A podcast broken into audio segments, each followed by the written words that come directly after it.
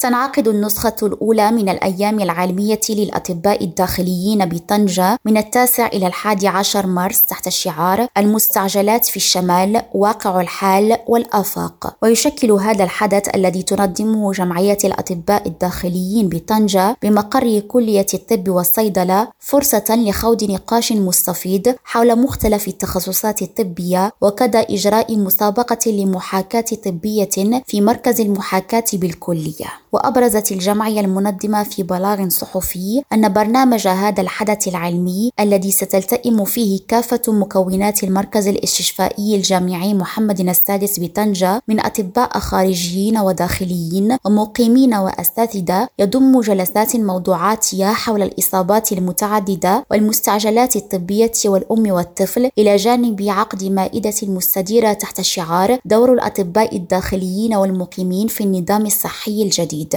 ستتميز هذه الأيام أيضا بتنظيم جلسة افتتاحية حول موضوع بين الأمس واليوم دور الأطباء الداخليين في مستعجلات المركز الاستشفائي الجهوي محمد الخامس بطنجة وكذا ورشات عمل موضوعاتية حول ابتلاع المواد الحارقة والفحص بالصدى السريع والتفريغ الصدري وحالات الطوارئ الوعائية غير المؤلمة وتحاقن الدم السلوك الأمثل وطرق التهوية زين بجناتي ريم راديو طنجة